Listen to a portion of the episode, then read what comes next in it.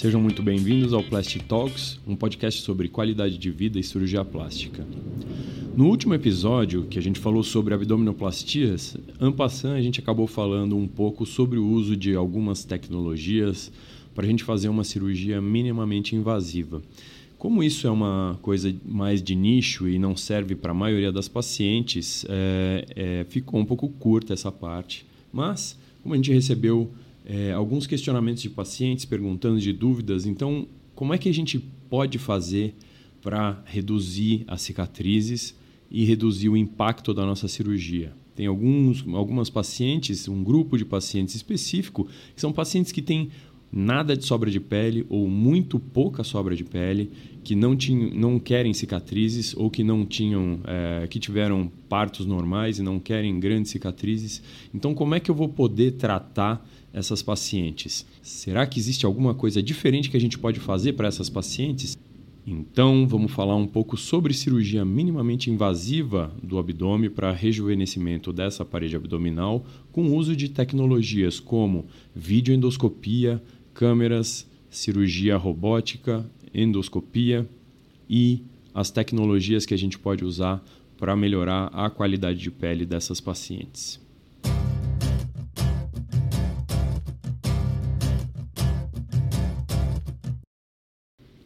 Começando então com a indicação. Né? Se a gente pensar é, tudo na cirurgia plástica, a gente tem que pensar como é, o cirurgião plástico ele pensa assim: eu quero dar o melhor resultado para uma paciente. E para isso eu vou ter um tipo de cicatriz, é, um tipo de retirada de pele, um tipo de retirada de gordura. Quando a gente pensa na cirurgia do contorno corporal, na abdominoplastia, a gente vai pensar então que normalmente para a maioria das pacientes a gente vai precisar fazer uma retirada de pele para conseguir chegar nisso, especialmente nas pacientes que é, tiveram grandes dilatações, como gestações. Então, se a paciente fez uma, duas gestações, ela vai precisar retirar a pele.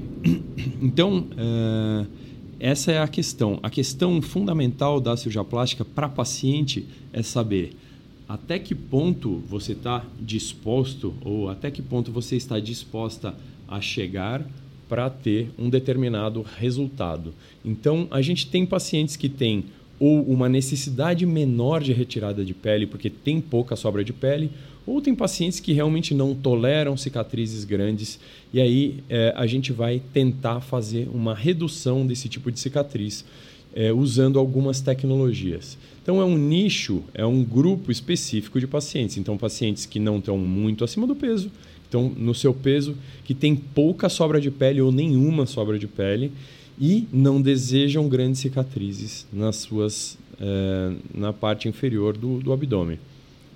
Então, como que a gente pode proceder com essas pacientes? Como diminuir o tamanho dessas cicatrizes? Então, para pacientes que já têm uma cicatriz de cesárea, a gente pode usar essa cicatriz e aí soltar o músculo, né, a musculatura da gordura por essa cicatriz mas para isso, para chegar até quase a costela, que é onde a gente começa a fazer a correção da diástase, que é aquele afastamento da musculatura, a gente precisa usar aparelhos que nos permitam chegar lá. Então, quando a gente faz uma grande incisão, a gente consegue descolar e fazer tudo sob visão direta. Quando a gente quer fazer uma cirurgia minimamente invasiva, a gente precisa realmente usar uma câmera com um afastador um bastante estreito e aí a gente faz aquele simplesmente aquele túnel do tamanho da, da, da cicatriz da cesárea da paciente, faz um acesso por aí e usando um material bastante longo e bastante pequeno, a gente consegue fazer a correção da diástase por essa incisão bastante pequena certo? Então, essa é a primeira possibilidade. A segunda possibilidade é o uso é, da laparoscopia ou da cirurgia robótica, que aí a gente, ao invés de fazer é, uma cicatriz única lá embaixo, na, na, na cesárea, a gente faz alguns acessos como se a gente fosse fazer uma retirada de uma vesícula ou a correção de uma cirurgia de refluxo. E a gente faz alguns cortes, né? quatro, três, quatro cortes, por um, a gente entra com a câmera e aí por dentro da barriga a gente entra e faz a correção da diástase lá por dentro. Qual que é a vantagem disso? pequenas cicatrizes e uh, não tem uma cicatriz contínua na região de baixo do abdômen. Qual que é a desvantagem disso? Uh, isso normalmente é feito pelos colegas cirurgiões gerais e cirurgiões do aparelho digestivo. A desvantagem é que, por menor que seja a sobra de pele dessas pacientes, o que acontece é que, quando eu aproximo a musculatura, eu fico com uma sobra de pele no meio, na região central do abdômen. Então, eu posso ter um pouco de flacidez residual. Né? Ao passo que, quando eu faço o descolamento é, da musculatura para fazer o acesso por cima, é, eu consigo espalhar um pouquinho essa sobra de pele. Então, quando eu faço a cirurgia por dentro, corrigindo com laparoscopia ou com robô, eu preciso normalmente da companhia do cirurgião plástico para fazer uma liberação dessa pele, seja com cânulas de lipoaspiração ou com o uso de alguma outra tecnologia para a gente conseguir fazer uma retração dessa pele. Então, como saber se essa cirurgia é para você? É, basicamente, ou eu não, não tolero uma cicatriz, ou eu não quero uma cicatriz, ou eu tolero algum grau de flacidez e uma cirurgia menor, mais limitada, com menos cicatrizes. Mas para saber disso mesmo, a única coisa que a gente tem é a consulta com o cirurgião plástico. Então, na consulta com o seu cirurgião plástico, você faz a indagação, você faz o questionamento se essa cirurgia é possível para você ou não, certo? Então, essa é a grande questão. Quero uma cicatriz menor, vou fazer uma cirurgia menor e aí vamos lidar com essa flacidez de algum jeito. E a partir de agora, a gente vai ver como é que a gente pode lidar com essa flacidez residual que a gente vai ter, especialmente na região em cima do umbigo. Porque a região embaixo do umbigo a gente pode sempre tratar e tirar um pouquinho de pele pela cicatriz da cesárea para as pacientes que têm e para as pacientes que toleram isso. Para as pacientes que não têm a cicatriz, a gente pode falar, tudo bem, vamos tirar aí algo como dois, três dedos de pele e melhorar a região de baixo do abdômen. Mas a região de cima, a gente fica meio sem ter o que fazer, a menos que a gente tenha tecnologias que nos permitam melhorar essa retração de pele. E aí a gente vai fazer isso no intraoperatório ou ainda no pós-operatório. A gente tem algumas coisas para fazer.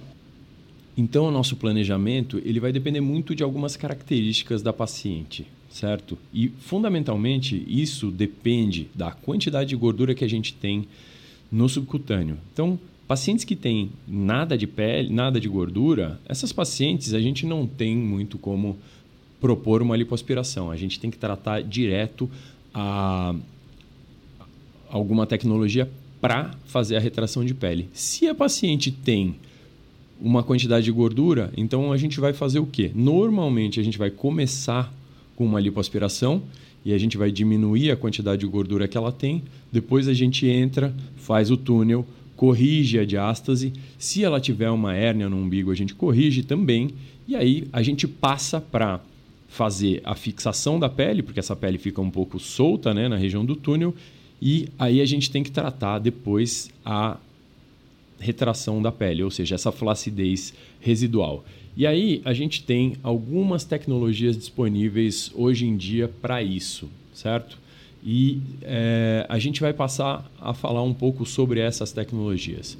Então a gente tem ultrassom, que pode ser usado é, para fazer o descolamento antes da lipoaspiração né? e para alguma retração. Então a gente tem alguma, algumas máquinas disponíveis. A mais famosa hoje em dia é o Vaser a gente pode usar esse, esse ultrassom. Então, o que, que acontece? A gente transforma isso, né, essas ondas do ultrassom em calor e ele vai fazer uma lipólise, ou seja, ele vai fazer como se ele derretesse um pouco essa gordura. Tá? Então, isso diminui tremendamente o sangramento e promove alguma retração dessa pele. Tá bom? Então, essa é a primeira tecnologia.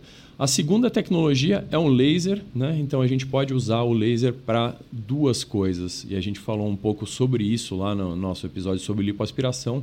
Mas o laser a gente pode usar é, antes de fazer a lipoaspiração ou depois de fazer a lipoaspiração. Então, para que, que serve o laser? A, a cânula do laser ela é muito, muito fina. Tá? Então, na verdade, o que a gente tem é uma fibra ótica adaptada dentro de uma cânula de lipoaspiração extremamente fina. A ideia é, se você aplica o laser antes, você está fazendo uma lipólise, ou seja, você está como que derretendo a gordura. Então, ele se presta muito bem para casos já secundários. Então, pacientes que já fizeram lipoaspiração, a gente pode aplicar o laser e a gente tem uma, uma passada mais suave da cânula na gordura. Para que, que serve isso? Também para poupar a paciente de sangramento. Então, a gente aplica o laser antes na camada da gordura para facilitar a nossa lipoaspiração. E a gente pode, depois de feita a lipoaspiração, usar o laser na camada mais superficial, ou seja, na camada da derme profunda. Então aí a gente faz passadas retrógradas. Então a gente entra com a cânula desligado e a gente ativa o laser e vem passando ele como que voltando, né? Várias passadas e a gente vai aplicando essa energia na camada profunda da pele para aumentar a temperatura, a gente tem um auxílio aí de uma câmera térmica, certo? Por fora. E a gente tem também um cálculo do máximo de energia que a gente pode usar por região. Então a gente faz isso e aí você acaba como que desnaturando algumas proteínas de colágeno da pele e estimulando a pele a fazer, a formar colágeno novo e isso vai te dar uma retração de pele, vai te dar uma é, melhora da qualidade da pele dessa região e vai promover uma retração e uma marcação um pouco mais é, intensa nas regiões que você passar esse laser. Então, a ideia do laser é mais ou menos essa. Qual é o problema? A gente pode ter um aumento da temperatura e a gente pode causar queimaduras também. Como tudo que a gente faz tem um lado bom e o um lado negativo que pode acontecer. Então, lembrar de procurar profissionais habilitados ao uso dessa tecnologia. E a última tecnologia que a gente tem disponível, que é a coisa mais recente, que está é, relativamente nova é, no país, é o plasma, que é uma radiofrequência interna, certo? Então a gente usa um aparelho que parece uma ponteira de bisturi elétrico e junto com a radiofrequência é, a gente tem um gás né, que é usado para fazer um resfriamento. Né? Existe um aparelho mais recente chamado Renuvion, né, se vocês forem estudar isso no Google, é, que promove uma retração de pele bastante intensa. Né? Ah, esse aparentemente é o que tem a maior retração da pele e ele pode ser us usado né, em conjunto com o Vaser, com o ultrassom, com a lipoaspiração e a gente pode fazer essa aplicação. A gente ainda não tem muitos estudos, especialmente como é um aparelho que tem é, nem seis meses de Brasil, é, a gente não tem muitas pacientes tratadas com isso. Então é difícil falar se ele é melhor ou é pior ou é igual, mas é mais uma tecnologia que a gente tem disponível para retração da pele, especialmente da região supraumbilical, né? E a gente pode usar isso em conjunto com lipoaspiração ou não, ou simplesmente fazer a correção da diástase e fazer a aplicação da radiofrequência é, interna, que é o Renuvion, certo? Então, essas três seriam as tecnologias disponíveis que a gente tem para retração de pele no intraoperatório, ou seja, quando a gente faz a correção da diástase. A gente pode usar também algumas tecnologias para tentar melhorar a flacidez da pele no pós-operatório. E isso a gente tem que alertar já antes da cirurgia que a gente falou assim, vamos fazer isso e caso seja necessário, a gente vai usar algumas tecnologias, algumas possibilidades no pós-operatório para intensificar a nossa retração de pele, para melhorar ainda mais o nosso resultado no pós-operatório.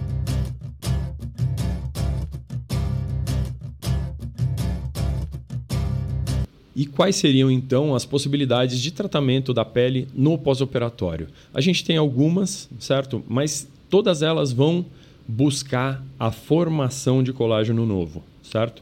Então a gente pode usar fios, que são fios absorvíveis, né? fios de tração. A gente pode usar é, injetáveis, que são o ácido polilático, também conhecido como Sculptra, ou então a hidroxiapatita de cálcio, que é o Radiesse.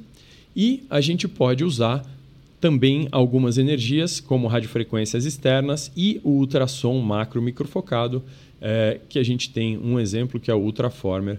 E normalmente a gente usa isso em conjunto, certo? Então, como é que a gente vai fazer no pós-operatório? Então, a paciente já fez o pós-operatório, já apresentou toda a retração de pele que ela apresentaria e a gente está lá algo em torno de é, quatro a seis meses de pós-operatório e a gente tem alguma flacidez residual. Como que a gente pode proceder? Normalmente a gente vai usar, e aí eu estou falando de uma preferência pessoal, o que, que eu faço no pós-operatório para essas pacientes? A gente vai fazer normalmente três aplicações mensais do ultrassom macro microfocado. A gente vai fazer então essa aplicação é, externa, seguida de uso de algum injetável e normalmente a gente vai usar o que está mais disponível, que é a hidroxiapatita de cálcio. E com isso, então, a gente consegue ganhar um pouco mais de tônus e melhora da qualidade de pele no pós-operatório. Então, eu estou externamente aumentando a temperatura, fazendo uma retração aguda da pele e internamente eu tenho o efeito do ultrassom que vai se fazer é, da camada profunda que a gente está fazendo esse aquecimento e associando a isso a hidroxiapatita ou ácido polilático, estimulando ainda mais a produção de colágeno. Então, se a gente faz esse protocolo, mais ou menos três aplicações, a gente vai ter um resultado bastante interessante é, de retração de pele, de produção de colágeno e de uma melhora bastante intensa disso. Então, são essas as possibilidades que a gente tem de tratamento no pós-operatório para melhora mais ainda da qualidade de pele dessas pacientes. Bom, como esse tema é um tema absolutamente específico, é, esse é um episódio um pouquinho mais curto, mas era mais uma coisa para a gente falar com mais detalhes sobre essa cirurgia, que é uma cirurgia que causa é, muita dúvida nas pacientes. Então, é, eu espero ter tirado é, basicamente a maioria das dúvidas de vocês. Mas se sobrar alguma coisa, a gente tem os nossos canais de, de comunicação, né? o direct do nosso Instagram, arroba Plastitalks, ou o meu pessoal, arroba emontag, ou então o e-mail montagedu.gmail.com. É, nós estamos abertos para dúvidas, sugestões de temas ou qualquer outra manifestação que vocês tenham para fazer. E antes de terminar, eu vou pedir para que vocês é, passem no seu agregador de podcast, na plataforma que vocês ouvem isso, seja no Google, no YouTube, no, no Apple Podcasts, no Stitcher, Spotify. E avaliem, deem cinco estrelas para o nosso podcast, recomendem para algum amigo ou amiga que tenha dúvidas sobre cirurgia plástica. E a gente vai aumentando cada vez mais a nossa comunidade e aumentando o nosso alcance e o número de pessoas que a gente consegue ajudar, ok? Então a gente se vê ou se ouve na semana que vem. Até mais. Tchau, tchau.